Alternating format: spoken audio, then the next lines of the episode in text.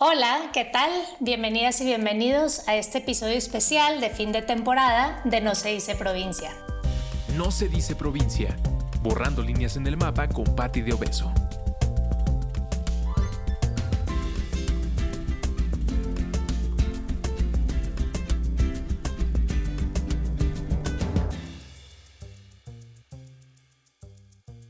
Con este espacio cerramos la primera vuelta por la República Mexicana y sus encantos. Por lo tanto, nos pareció importante festejar con un capítulo que nos permita cuestionar frontalmente a quienes nos dicen provincia, pero también a cuestionarnos a nosotras mismas sobre el origen de este concepto. Por lo tanto, el título de este episodio es el chilangocentrismo. Y para esto nos acompañan tres grandes invitadas que están autorizadas para hablar de este concepto, pero que además lo hacen con mucha emoción y eso a la vez nos emociona. Y bueno, pues quiero darle la bienvenida primero a Paula Sofía Vázquez. Ella es una tuitera ágil y feroz. La pueden encontrar en Twitter en arroba pauleta-sofía con doble T.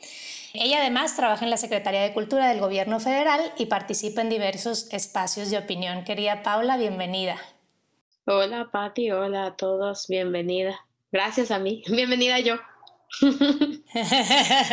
Qué gusto tenerte aquí. Eh, y bueno, nuestra siguiente invitada es Silvia Aguilera, de quien muchas y muchos hemos aprendido a colaborar y conciliar. Hoy es directora de Acento, Acción Local, un fondo mexicano que apoya grupos, organizaciones y colectivos a nivel local. Silvia, querida, bienvenida. Muchas gracias, Pati, por la invitación. Estoy súper emocionada. Y un gusto compartir con Paula y con Andrés. Qué padre. Y bueno, por último, darle la bienvenida a Andrés Vargas, mejor conocido como Ruso, cómplice de este podcast desde el primer día y socio de Antifaz. Forma parte de Sonoro, la productora de los mayores éxitos actuales en podcasting. Querido Ruso, mil gracias por todo y bienvenido. Gracias a ti, Pati. Un honor siempre trabajar para No se dice provincia y más honor poder platicar del chilangocentrismo en esta ocasión. Será, será una plática bien interesante, estoy emocionada por empezar. Antes de eso, a la producción, a Carla eh, y a mí y a todo el equipo se nos ocurrió pues empezar con una primera compilación de esta primera temporada de No se dice provincia, entonces voy a leer algunos, algunos datos de esta primera temporada. Han participado más de 70 personas de todo el país. El episodio más largo es el de Culiacán, con una duración de 80 minutos. Las grabaciones se convirtieron en fiestas. Algunas invitadas vinieron con prendas de trajes típicos o del equipo de béisbol local. Otras trajeron queso, ate, mezcal, sotol y artesanías para regalar. Esto claro cuando podíamos grabar en vivo. Hemos publicado 33 capítulos distintos sobre cada uno de los estados del país. Solo hemos repetido el estado de México, pues grabamos uno sobre Toluca y otro sobre Teotihuacán. Ocho de estos episodios los hemos grabado a distancia a través de una computadora porque estamos en medio de una pandemia a causa del COVID, por si acaso alguien nos está oyendo dentro de 10 años. No hay mayoría absoluta sobre si se vale o no decir provincia. Algunas personas han dicho que les enorgullece que les digan así, que la provincia es mayoría, que decir provincia es muy chilango y por supuesto también hay quienes no les gusta que le llamen así. Han desfilado muchísimos proyectos por estos micrófonos. Nos han contado historias muy chidas y causas que valen la pena ser mencionadas. Colectivos de familiares de personas desaparecidas, periodistas, organizaciones que protegen los derechos de las mujeres y de la comunidad LGBT, colectivos que promueven el arte urbano, proyectos de turismo sustentable e incluso buenos ejemplos de lo que se puede hacer desde la administración pública. Un dato sin estadística es que el sentimiento más repetido a lo largo del programa es la nostalgia, así como los tipos de relación que tienen con sus terruños, de amor apasionado, de amor-odio, como una relación abierta, complicada, de amigos con derechos o como la de un gato con un sillón. Y a quienes escuchen este episodio, un millón de gracias. Por favor, comenten en nuestras redes sociales qué les pareció y qué recuerdan de esta primera temporada de No se dice provincia. Y bueno, eso es un pequeño recuento de, de, estos primeros 33 episodios y ya sin más preámbulo, pues ahora sí cederle la palabra eh, a nuestras invitadas, que como ustedes saben, a quienes han seguido este podcast, les enviamos un cuestionario antes eh, de hacer este episodio para ir conociendo sus respuestas y poder armar el capítulo. Estos cuestionarios queremos transformarlos en un artículo para que ustedes tengan acceso a las respuestas completas que son geniales. Y bueno, voy a empezar con la primera pregunta, que es, ¿qué significa para ustedes haber nacido en la capital? Y quisiera empezar con Paula, eh, que creo que tiene una, una definición o un sentimiento amplio sobre, sobre este sentimiento de haber nacido aquí. Paula, adelante. Pues mira, lo de nacer es lo más coyuntural, ¿no? Creo que lo que te va transformando en un chilango, perdón por el anglicismo, que también es una cosa horriblemente chilanga, pero también es regia, en Born and Breathe chilango, ¿no? O sea, el tema es el breathe. Haberte criado en, en la Ciudad de México, creo que sí te da una cierta forma de ver las cosas y de entender las cosas muy particular. O sea, para nosotros las distancias y el tiempo, por ejemplo, son unas cosas que la física no nos explica. O sea, podemos hacer siete horas en el coche en dos kilómetros, por supuesto que los podemos hacer. Nos parece que una ciudad que en realidad tiene un diámetro de 35 kilómetros se puede cruzar en 20 horas. Claro que sí. Y al mismo tiempo estamos muy acostumbrados a eso, pero también todo lo queremos rapidito porque somos una ciudad en la que todo pasa rapidísimo y entonces si no te atienden en un restaurante en siete segundos ya todo está muy mal.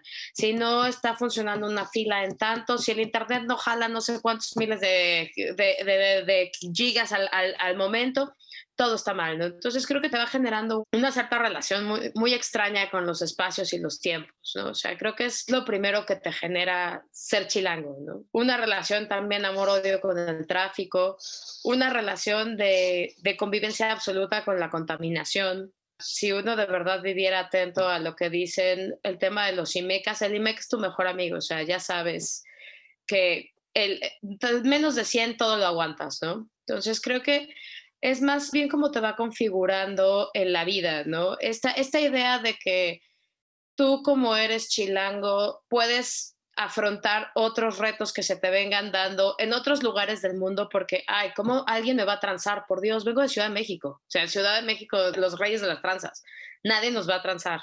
¿Cómo hasta cree este pobre carterista de este país que me va a poder hacer algo? Soy de Ciudad de México. E, estas ideas que te vas generando, que, que forman una autoconcepción de por qué eres chilango, tú tienes algunos tipos de superpoderes. Creo que uno va creciendo con los superpoderes chilangos. Ese es como, no es tanto cómo nacer, sino lo que vive uno aquí, que uno va sintiendo que te va dando superpoderes. Forja carácter, ¿no? Así es. ¿Y para ti, Ruso, qué significa ser de la capital? Coincido muchísimo con la experiencia del espacio-tiempo y cómo se distorsiona la realidad al aceptar vivir aquí. Y tal vez es un aprecio que con la edad se expresa mejor cuando lo ves en alguien que acepta el contrato de vivir en este lugar.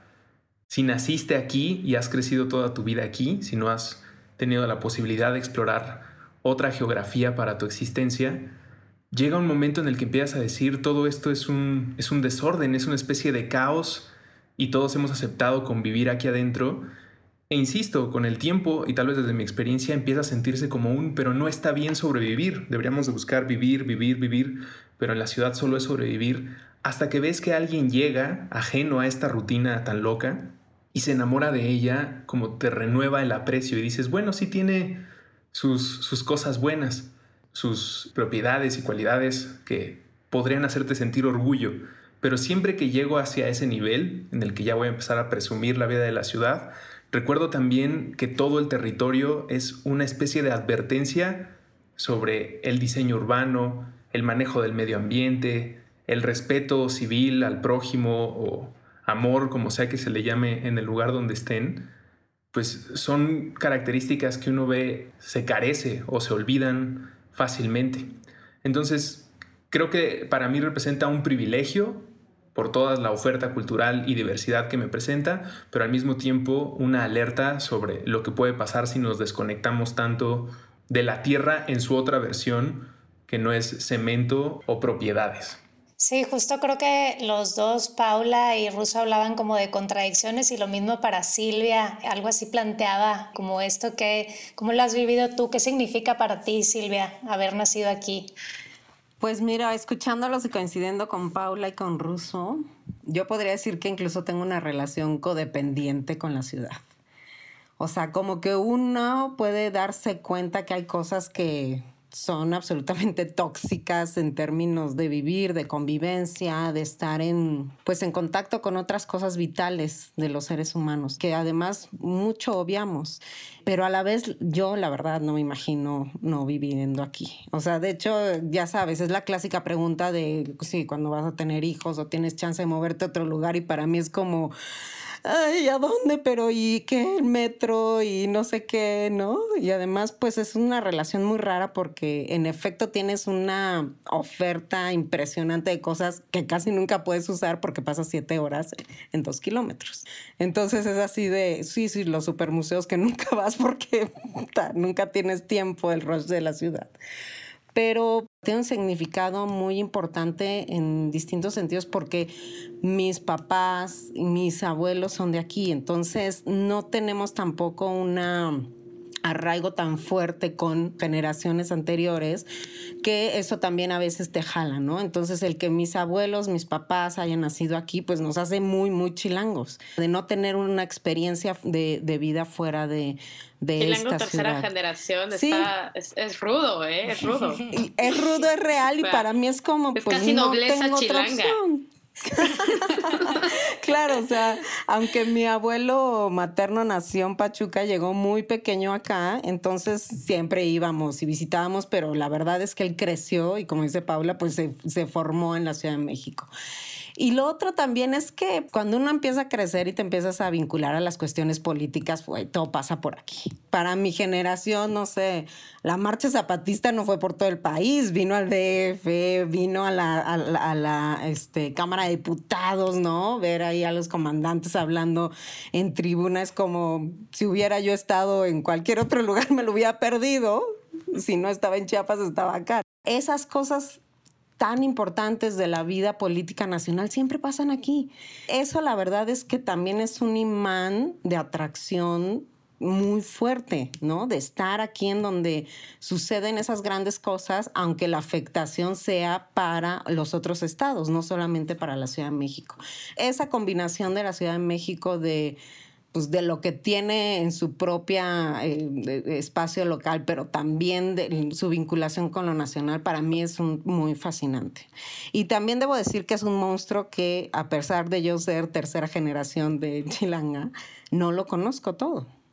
Y eso es así como, ha sido a donde no sé qué, no tengo la menor idea. También mi vida en esta ciudad está muy centrada en un espacio territorial relativamente pequeño para lo que es el monstruo, ¿no?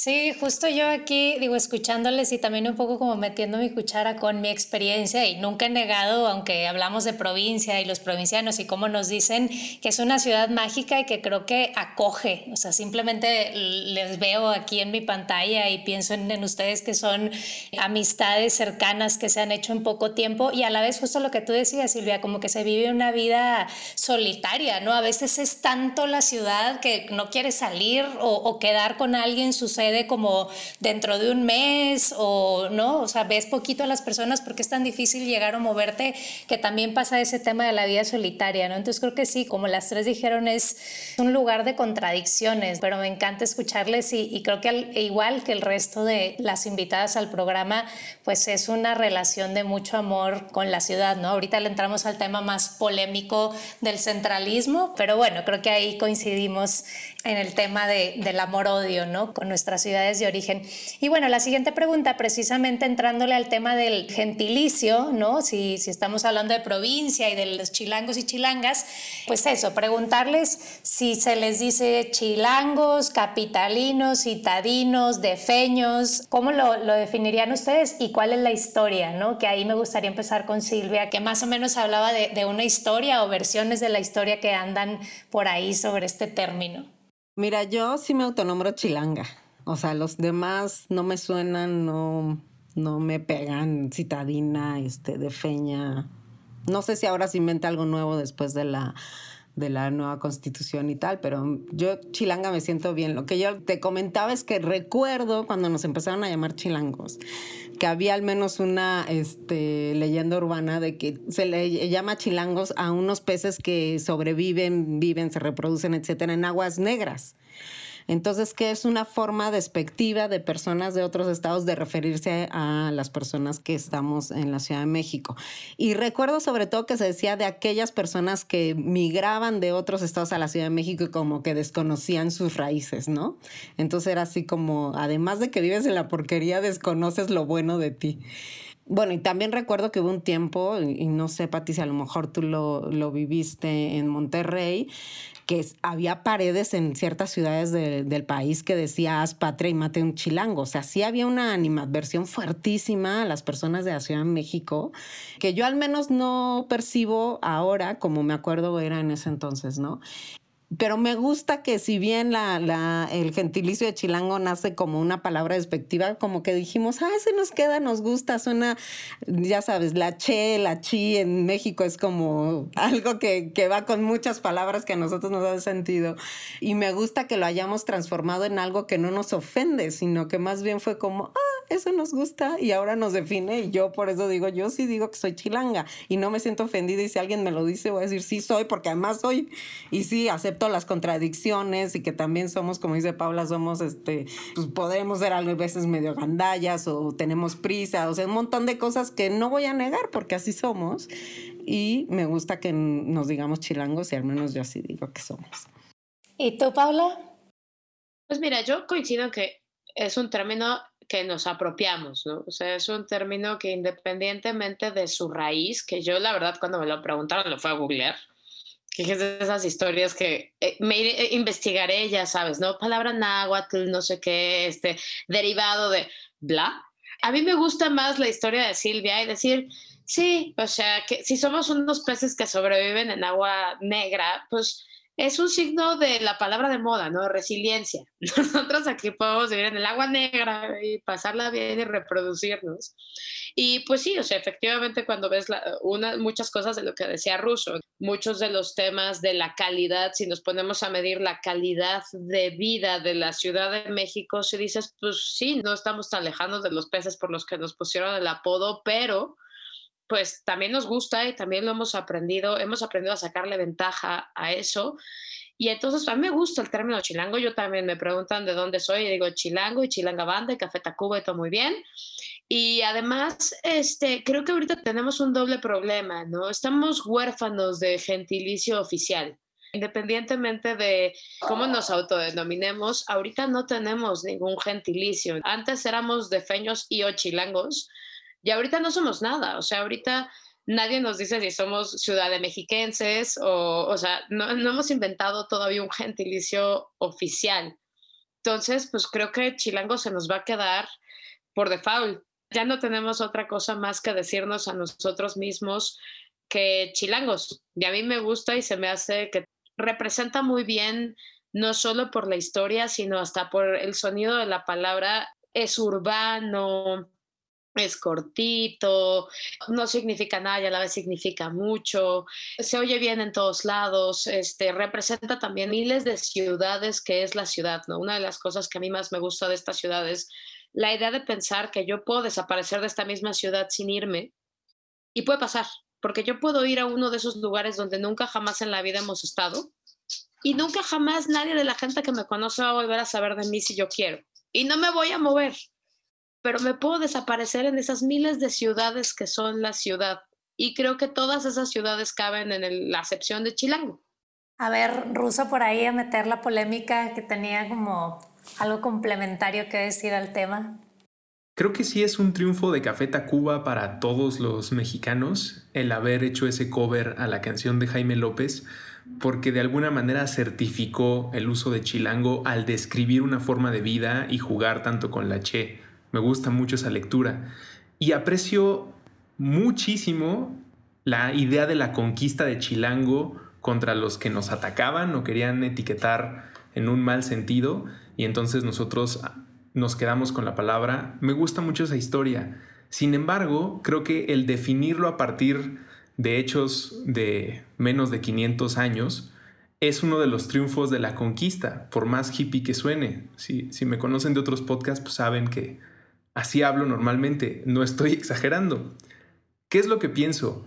Que justo el ponerle un nombre a la región de la Náhuac, donde se encuentra el Valle de México, donde ahora está la Ciudad de México o la CDMX, que suena más como un rapero de los 90 que como un lugar en el que viviría, suena como CDMX. Es terrible. Ajá, suena muy extraño, pero vamos a pensar que se quedara como Distrito Federal o incluso Tenochtitlán, ¿no? Y que nos dijeran Tenochca, por más de apreciación prehispánica que parezca, pero todo eso diluye las sutiles diferencias de esta región que podría parecer tan similar desde que te paras en el molcajete y alcanzas a ver el valle, porque no es lo mismo una persona que vive en Xochimilco que en Coyoacán, que en Milpalta, y en esta zona urbana que eh, el transporte público nos ayuda a conectar mucho, al mismo tiempo diluye la identidad de cosas que son tan distintas, pero estamos en el mismo sistema de transporte o en el mismo Excel para los presupuestos, pero son vidas muy distintas. Y el asociarnos a todos como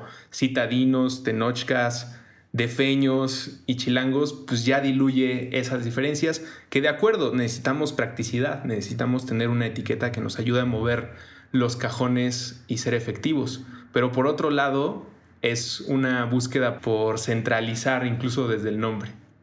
O sea, ¿tú crees que las personas que viven en Xochimilco o en Milpa Alta, etcétera, no se autorrefieren como chilangas?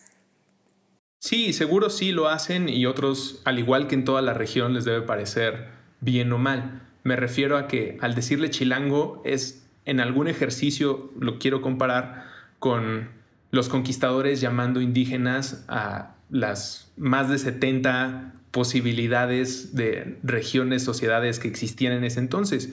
Es muy fácil decir, este es un bosque y olvidar que hay pinos, hay ocotes y hay, hay diversidad. Entiendo que por practicidad necesitamos un, un campo semántico que refiera a todo, pero en una región tan apretada, de alguna manera creo que incluso puede contar como un, una de las primeras piedras para que exista este desmadre.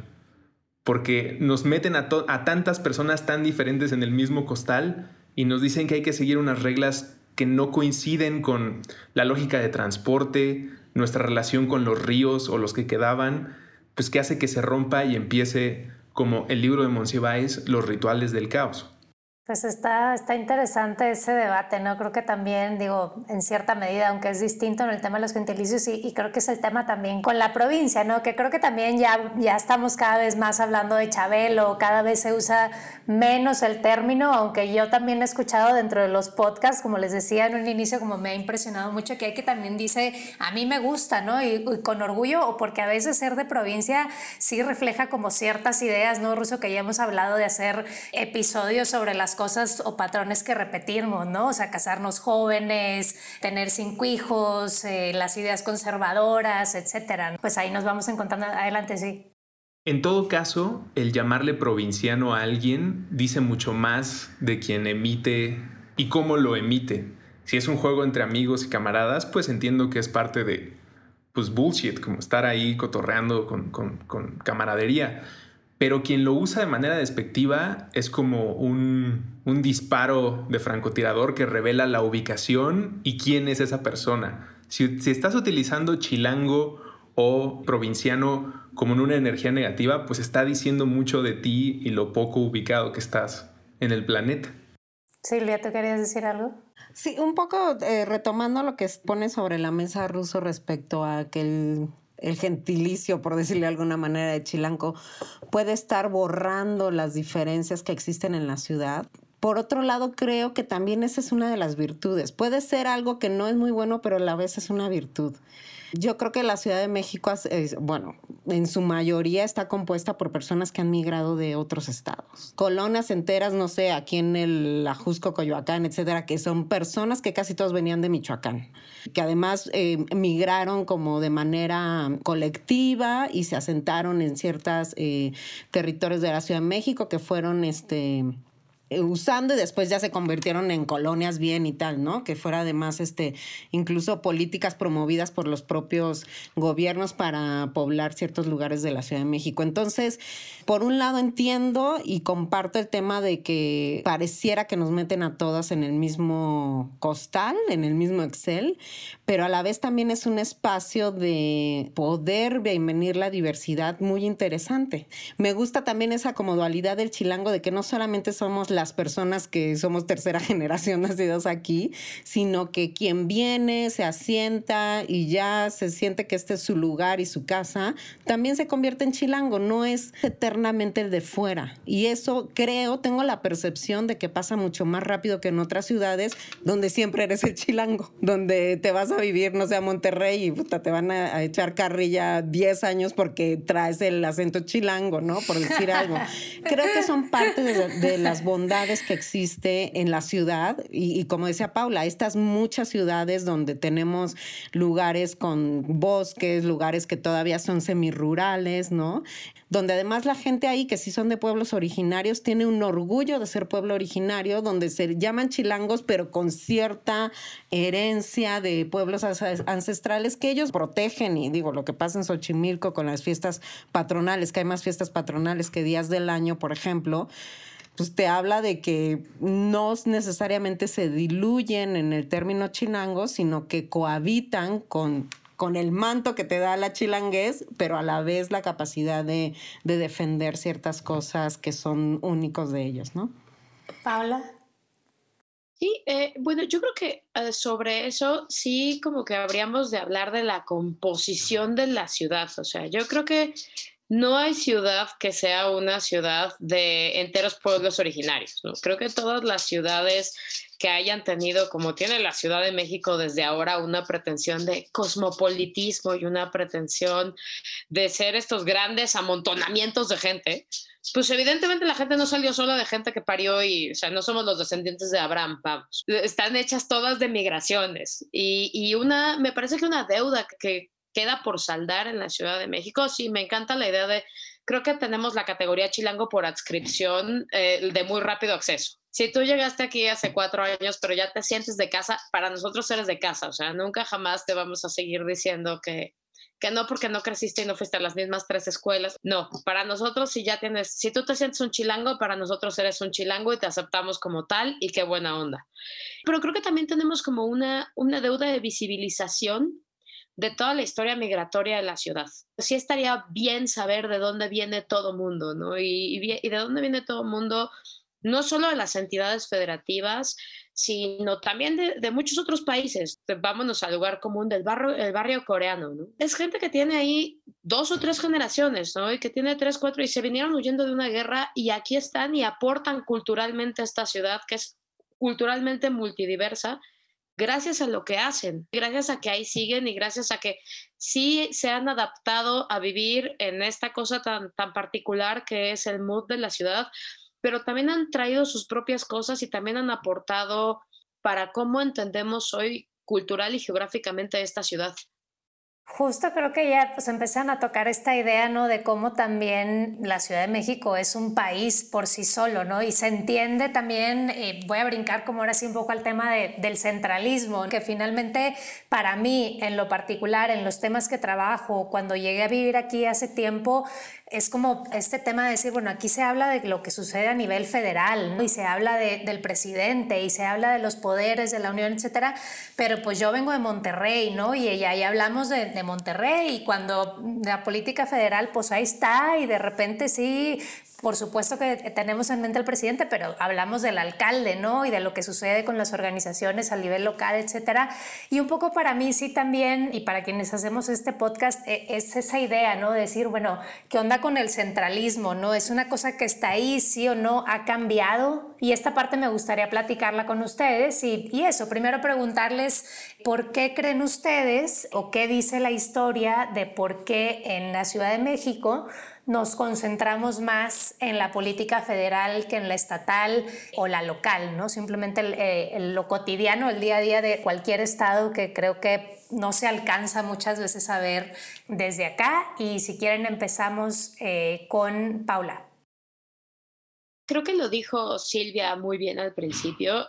El primer tema que yo creo que nos impacta muchísimo es que pues los poderes de la Unión están concentrados aquí.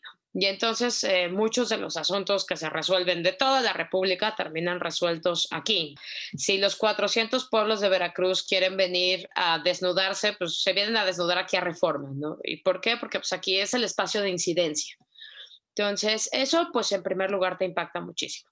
La segunda es pues porque nuestra historia política personal, particular de la Ciudad de México, es muy reciente. O sea, nosotros fuimos una regencia y pues una regencia que era pues básicamente un administrador de provincia designado por eh, el propio presidente, en el que se hacían las cosas que un poco mandaba el presidente y pues nosotros no teníamos hasta la, nuestra constitución es de 2018, o sea, no tenemos ni cinco años con constitución. Nuestras primeras elecciones en las que votamos más allá de una elección de, a, nivel federal fue en 1997.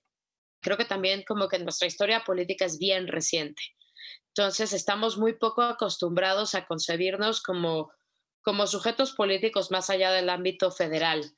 Creo que lo hemos ido, lo hemos ido conquistando. Yo creo que por dos razones. La primera, porque haber tenido eh, gobiernos que no fueran del mismo partido que el Ejecutivo, pues hizo que sí se hicieran como caminos divisorios entre las decisiones que tomaba el Ejecutivo y las decisiones que se tomaban de, aquí de, forma local. Eso creo que fue una de las cosas que, que ayudó a decir, ya no son la misma cosa, ¿no? O sea, ya no son la misma cosa y se hacen políticas distintas, sobre todo pues cuando fue, fueron los años muy contrastantes de gobiernos panistas con jefes de gobierno de izquierda. Entonces, creo que esas fueron cosas en las que sí nos ayudaron como a darnos cuenta que éramos unos sujetos políticos distintos. Creo que la parte que todavía no conquistamos es entendernos en el plano municipal slash alcaldía. Uno, porque pues también la configuración jurídica es rarísima, porque como que sí son independientes, pero no tan independientes, pero algunas cosas les tocan, pero otras no les tocan, etcétera, y entonces como que no son ámbitos de acción tan claros como en los municipios. Y la otra es porque también como que no entendemos, no sabemos muy bien como cuáles son las potencialidades de incidencia de esos lugares. A pesar de que tenemos muy claro que pues la delegación Benito Juárez no tiene absolutamente nada que ver con la delegación del Palta, ni en necesidades, ni en población, ni en, ni en configuración territorial, ni nada, como que todavía seguimos viendo parte de, un, de una cosa muy amorfa, cómo funciona el tema de las alcaldías.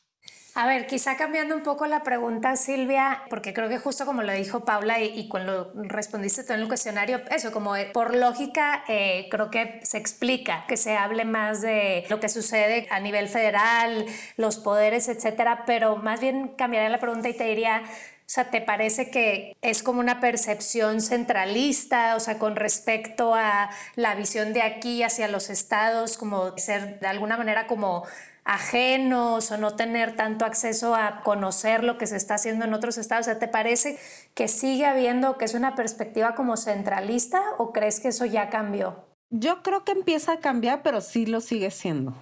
Y creo que sí tiene que ver mucho con el ejercicio del poder político en el país. O sea, el presidente está aquí, todo el tiempo de aquí toma decisiones, leyes que, que, nos rigen a todo el mundo, aquí se toman las decisiones, aunque vengan los legisladores y legisladoras de otros estados a sentarse acá a la Cámara de Senadores o Diputados, desde aquí se dicta. ¿Quieres hacer lobby con el Senado o con la Cámara de Diputados? Tienes que venir de cualquier rincón de México a la Ciudad de México para hablar con ellos. Entonces, esa concepción de la política, de tener como ese estatus de desde la Ciudad de México estamos como de alguna manera decidiendo qué impuestos se van a dónde, este, qué leyes, cómo se deciden, sí también ha, este, pues de alguna manera moldeado nuestra propia percepción de somos el centro de México. Además, bueno, dirían, y, ahí yo creo que dirá Ruso, somos el ombligo del mundo, ni siquiera de México, ¿no? Bueno, el escudo nacional es porque en el Zócalo estaba la serpiente y el águila, por ejemplo. Entonces, hay demasiada simbología, hay demasiadas cuestiones reales que sí nos hacen ser al, a la Ciudad de México una ciudad desde donde hay una centralización de muchas cosas.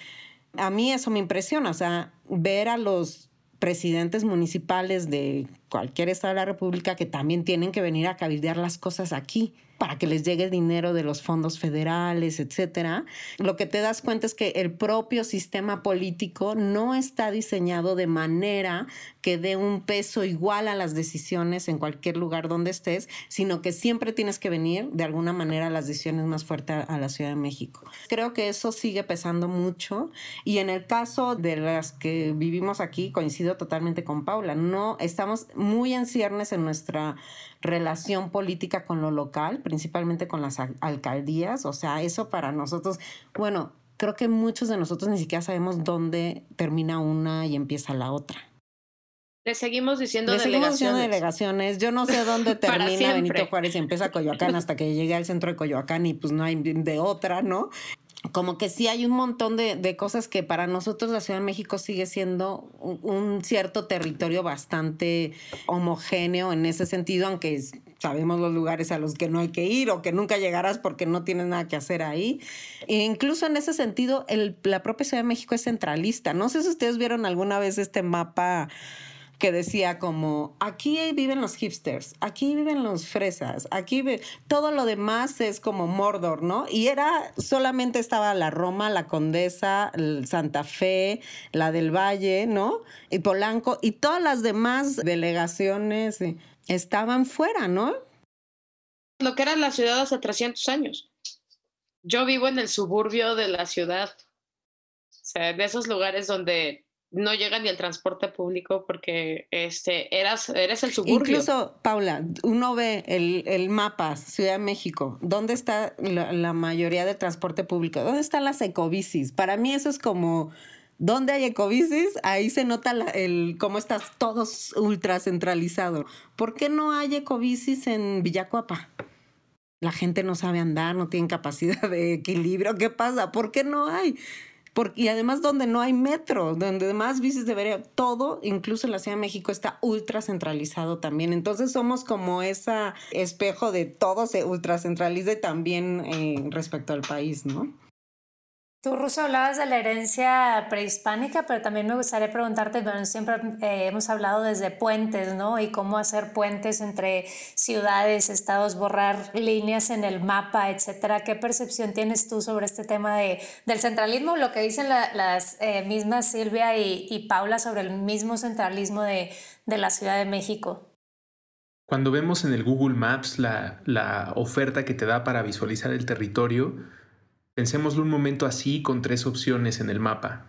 Uno son las vías de transporte que podemos considerar nuestras venas, pero al mismo tiempo esas líneas de transporte están definidas por el territorio, por los montes, los lagos, los ríos. Y la tercera forma de verlo es, son unas líneas que son cicatrices, herencias de guerras, de batallas, de conflictos, con muchos héroes y muchas historias inspiradoras para lo nacional y para el que necesite servirse un trago de mi tierra, de mi país y de mi historia. Pero en realidad son resultado de conflictos, de mentadas de madres, balazos, traiciones, firma de contratos, documentos, y a partir de ahí pues se hace un acomodo urbano. En la mayor parte de la náhuac, la región cercana al agua en este valle, hereda mucho del trazado indígena en las partes justo que no tienen ecobicis. Y entonces donde vemos que las calles son más complejas, pues es porque tienen la herencia directa de cómo se acomodaba el pueblito de para estar cercano de la calzada y poder subir a la lancha y utilizar los medios de transporte que tenían nuestros antepasados o los nativos de este lugar. Si pensamos en esas tres versiones de cómo ver el mapa específicamente de la ciudad, yo lo que creo es que no estamos aprovechando bien nuestras venas y la herencia de ese intercambio de semillas, de ideas, de oficios, pero principalmente de ideas, de encontrarte con otros humanos que piensan distinto y de ahí regresar cada quien a su región, o en el sentido del mejor país que yo quisiera llevar la nación a todos lados, en vez de distribuir esa energía por todos lados, seguimos concentrando todo en el mismo lugar, lo cual habla desde mi perspectiva, porque no le sé a la administración pública, de un ego y una vanidad increíbles, como imposibles de pensar tal vez al futuro no tan lejano, en 50, 100 años, si es que se cumple mi deseo o el deseo tal vez de muchos de que se esté mudando el poder cada año, cada seis años, cada tres años, distribuido en diferentes partes, que eso también nos obligue a mudarnos a nosotros.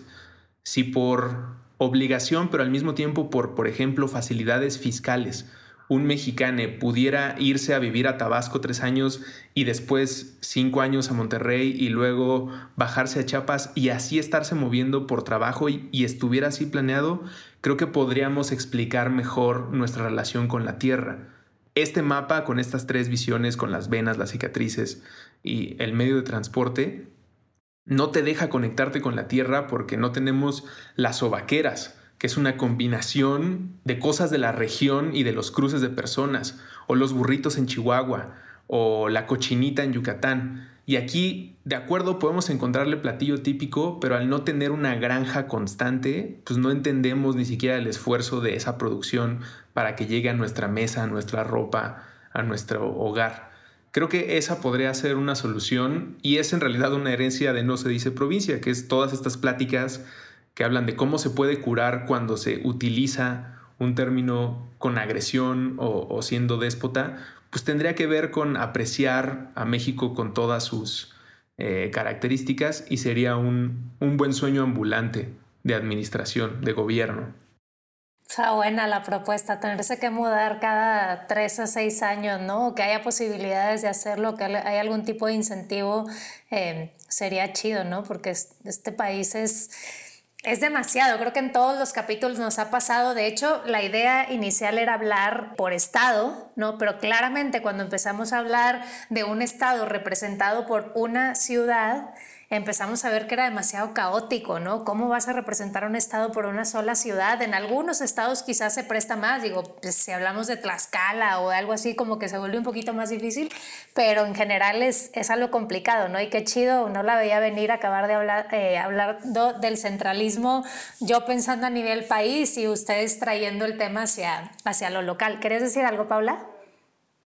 Ah, bueno, pues ahora eh, me gustaría hacerles una pregunta eh, individual a cada una de ustedes. Eh, y bueno, quisiera empezar por, por ti, Silvia, que, que ahora trabajas en, en, Acento, Acción Local, este fondo mexicano, y preguntarte eso, ¿por qué decidieron apostarle a proyectos locales, que ha sido también mucha de la vibra de No se dice provincia, de no solamente que las personas vengan a platicar de la comida típica, de, de, sus trajes, etcétera, de, de sus costumbres, sino también de iniciativas, movimientos, proyectos, un chingo de causas que han pasado por aquí que creemos que vale la pena ser contadas. Un poco hacerte esa pregunta a ti, como cómo lo ven desde acento y, y por qué han decidido apostarle a lo local digamos, el espíritu de acento se basa primero en una observación y después en un diagnóstico sustentado de que también los recursos para el desarrollo de la sociedad civil en México están centralizados aquí encontramos en la Ciudad de México. No quiere decir que en, distintas ciudades del país no existan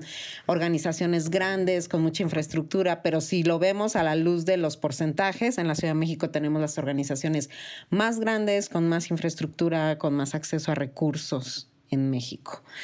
Obvio, como lo pone también Russo sobre la mesa, los conflictos también jalan cosas, ¿no? En algún momento en Chiapas, por supuesto, con el levantamiento armado hubo mucha inversión allá. En otro momento, sobre todo en Ciudad Juárez, con el tema de los feminicidios, hubo mucha inversión allá. Entonces también ves cómo se, se, la propia sociedad civil se ha desarrollado de manera diferenciada en esos polos de atracción, digamos, relativamente momentáneos en términos históricos, pero la Ciudad de México se ha conservado como una de las ciudades con mayor atracción y desarrollo de sociedad civil. Lo segundo es eh, también percatarnos que muchas de estas organizaciones, una gran mayoría, su enfoque es lo que llaman nacional. Es decir, con un trabajo sobre todo de incidencia a nivel federal. Esto quiere decir, no es que porque estén en la Ciudad de México trabajan necesariamente los temas locales de la Ciudad de México. Aquí se asientan, pero trabajan prioritariamente temas de incidencia nacional e internacional. Volvemos a este tema de la dualidad. De aquí vivimos, pero lo local, local de aquí no necesariamente es lo que nos mueve. Aún así, tenemos una sociedad civil muy viva en la Ciudad de México más que en muchos otros estados. Tomando en cuenta esto es que Acento decide formarse como un fondo que vaya a esos lugares eh, que están incidiendo en lo local, sobre todo con organizaciones o en contextos que normalmente no podrían recurrir a esos eh, recursos, o porque están trabajando muy a nivel de comunidades, o porque no tienen infraestructura, o porque no están dados de alta legalmente, ¿no?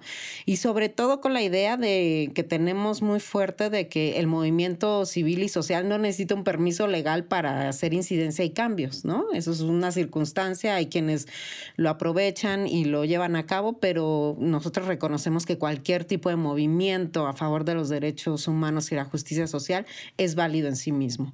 Y lo último que me parece muy relevante y que creo sobre todo tenemos los claros ejemplos para mí con dos cosas que han impactado a México de manera nacional es cómo desde las experiencias locales, porque es la gente que está en el terreno, viviendo las cosas de manera directa, se pueden realmente alimentar las políticas nacionales. Y para mí los ejemplos más claros y que por eso me parece fundamental recuperar ese valor del trabajo local es uno, la reforma al sistema de justicia, donde primero pasaron todas las reformas y la experiencia en estados como Nuevo León y Chihuahua, y a partir de eso se pudo nutrir una reforma a nivel nacional. Y lo segundo es todo el tema sobre la ley general sobre desaparición de personas, donde a partir de las experiencias, sobre todo otra vez Nuevo León, Chihuahua, Coahuila, Sinaloa, después de que ellos avanzaron incluso en términos legislativos, de desarrollo de política, de la conformación de colectivos de familiares de personas desaparecidas, es que se pudo hacer un cambio nacional. Entonces, para Acento también es importante voltear a ver y decir, ok, aquí pueden pasar los cambios nacionales, pero los cambios nacionales son más relevantes si se nutren de lo que viene ya previamente trabajado en lo local. Entonces apostemos a lo local. Ahí es donde están las grandes apuestas de cambio. Ahí es donde la gente literal está metiendo el cuerpo para defender sus derechos, su territorio, su vida. Ese es donde va nuestra apuesta política y vayamos para allá. Es así que por eso acento pone... Eh, ahora sí valga la redundancia, el acento en lo local para poder reconocer y apostar al desarrollo y a la infraestructura de la sociedad civil, los movimientos sociales en el ámbito local.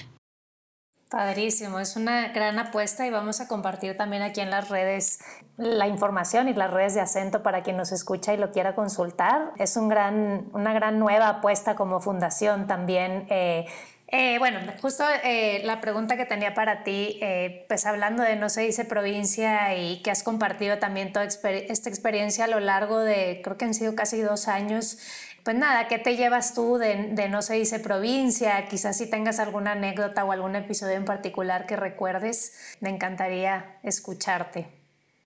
Pues de todos siempre me llevo el cariño que tienen las personas por el lugar del que son que yo no describiría necesariamente aquel en el que naciste o donde has pasado más tiempo, sino por el que decides recoger la basura, ir a una manifestación o pedirle a alguien que no se comporte como un imbécil por respeto a la tierra.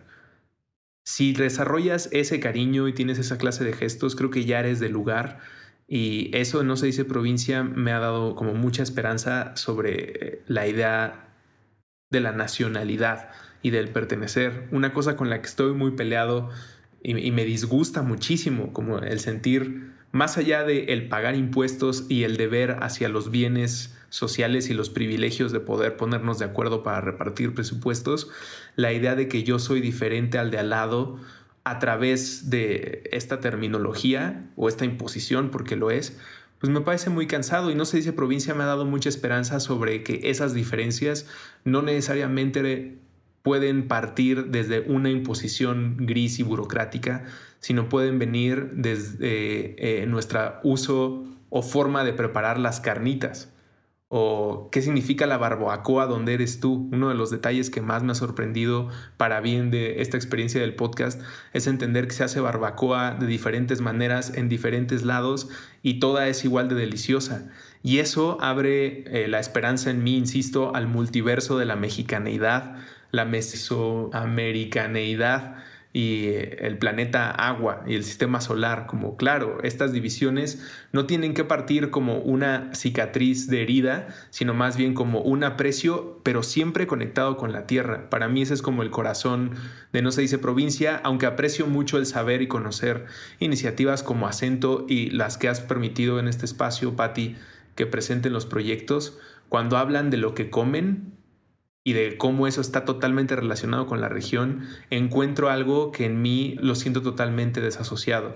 Como que no hay nada en Iztacalco donde yo crecí que crezca ahí y que yo me sirva y sepa que es un platillo excelente todo me lo dio la tiendita de la esquina.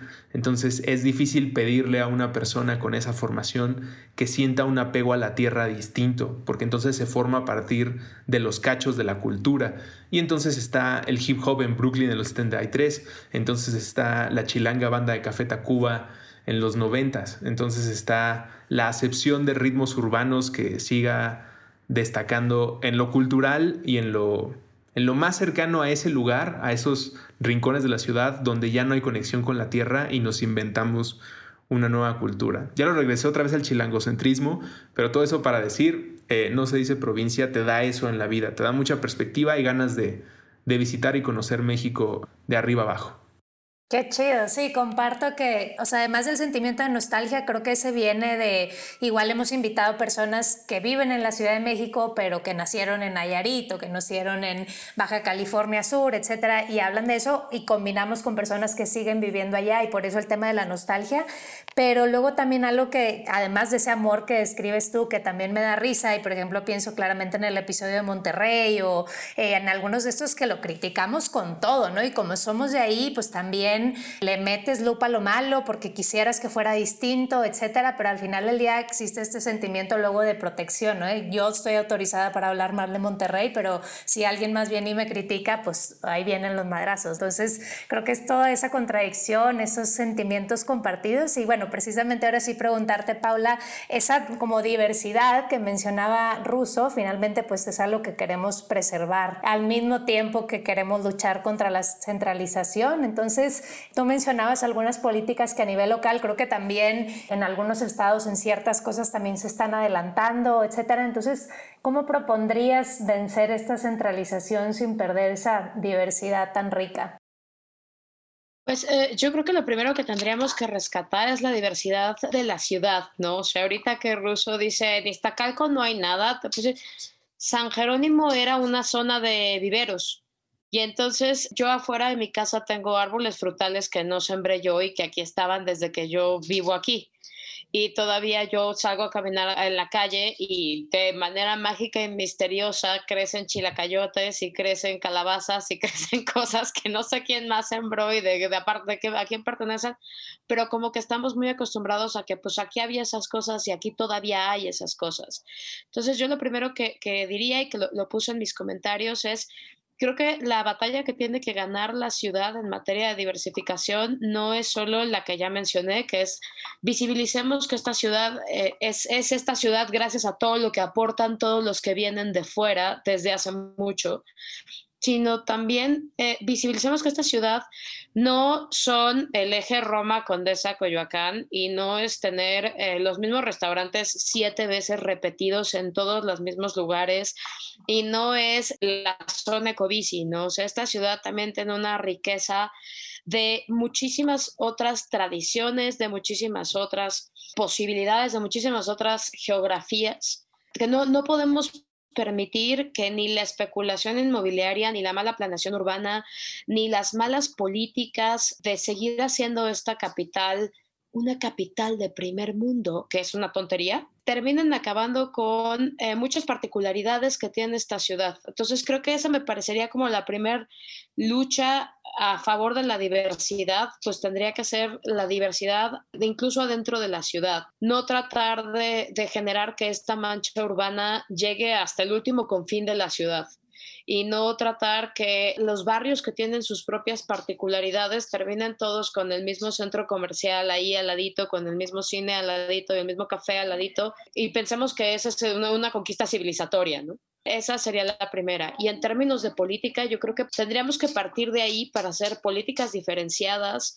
Otra vez, rescatar el valor de la alcaldía como una posibilidad de hacer incidencia local con particularidades muy específicas de esa misma población y con demandas muy específicas de esa misma población y con necesidades más allá de tener 17 veces la misma franquicia.